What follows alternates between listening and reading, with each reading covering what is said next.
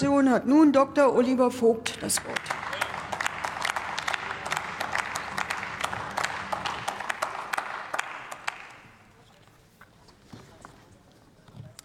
Geschätzte Frau Präsidentin, liebe Kolleginnen und Kollegen, meine sehr geehrten Damen und Herren!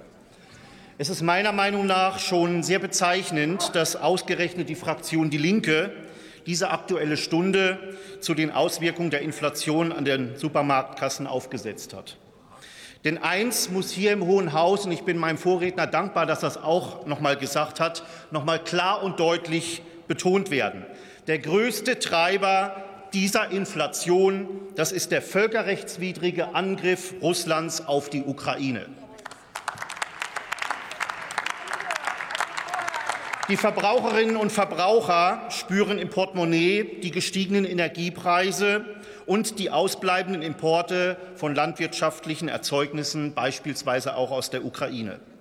Zusätzlich spüren sie aber auch die Sanktionen, das dürfen wir nicht verschweigen, die wir gegen das Putin-Regime veranlasst haben, um einerseits der Ukraine zu helfen, diese zu unterstützen, aber andererseits auch in die Welt ein klares Signal und vor allem auch nach Moskau zu senden, wer das Völkerrecht bricht, der steht am Ende alleine da. In den Reihen Ihrer Fraktion, liebe Kollegin Ladendorf sitzen aber auch Leute, die Russland eben nicht alleine stehen lassen.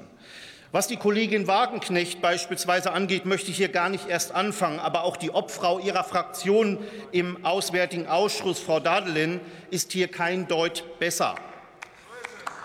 So war zum Beispiel zu hören, dass sie tatsächlich die US-amerikanische Rüstungsindustrie für die Preisexplosion bei Lebensmitteln und Energie verantwortlich gemacht hat. Das ist geradezu absurd, meine Damen und Herren. Ja, Sie sollten da mal noch mal genauer hinschauen. Die gegenüberliegende Seite des Plenums, bevor Sie zu laut klatschen, steht Ihnen dabei aber nichts nach. Der AfD-Abgeordnete Steffen Cotré tritt beispielsweise in russischen Propagandatalkshows auf und ihr Parteivorsitzender Kropala legt öffentlichkeitswirksam Grenze mit dem russischen Botschafter nieder.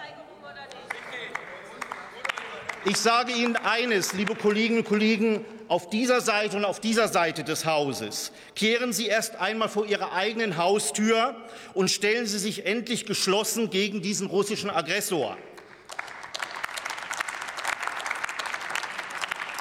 Dann würden Sie nämlich einen deutlich größeren Beitrag zur Inflationsbekämpfung leisten, als, als hier beispielsweise durch irgendeine Debatte im Deutschen Bundestag. Zugleich muss ich Ihnen, verehrte Kolleginnen und Kollegen von der Ampel, allerdings auch etwas mit auf den Weg geben. Ja, Sie hätten sich jetzt gewundert, wenn Sie nicht noch drangekommen wären.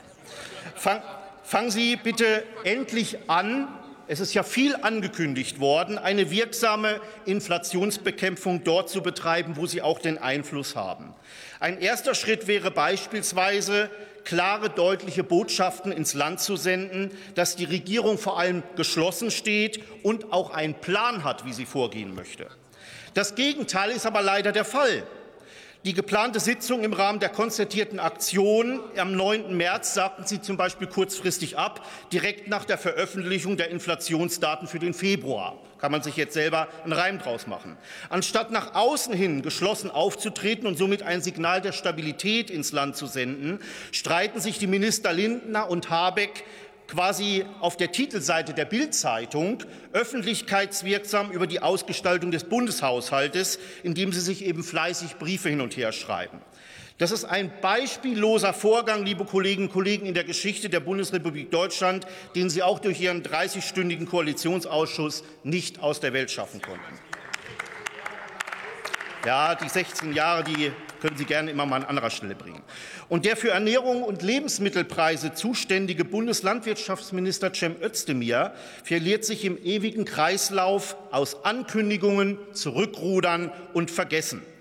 Gepaart wird dies mit dem ideologischen Festhalten an Flächenstilllegungen, der Reduktion von Tierhaltung bzw. Tierbeständen, der Verweigerung von technologischen Ansätzen und der mangelnden Unterstützung unserer Landwirte gegen die Pflanzenschutzmittelvorhaben der Europäischen Union.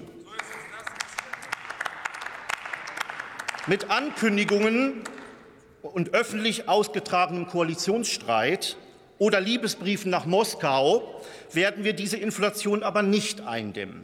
Vielmehr brauchen wir ein Belastungsmoratorium für unsere Wirtschaft und vor allem eine Ausweitung des Angebots.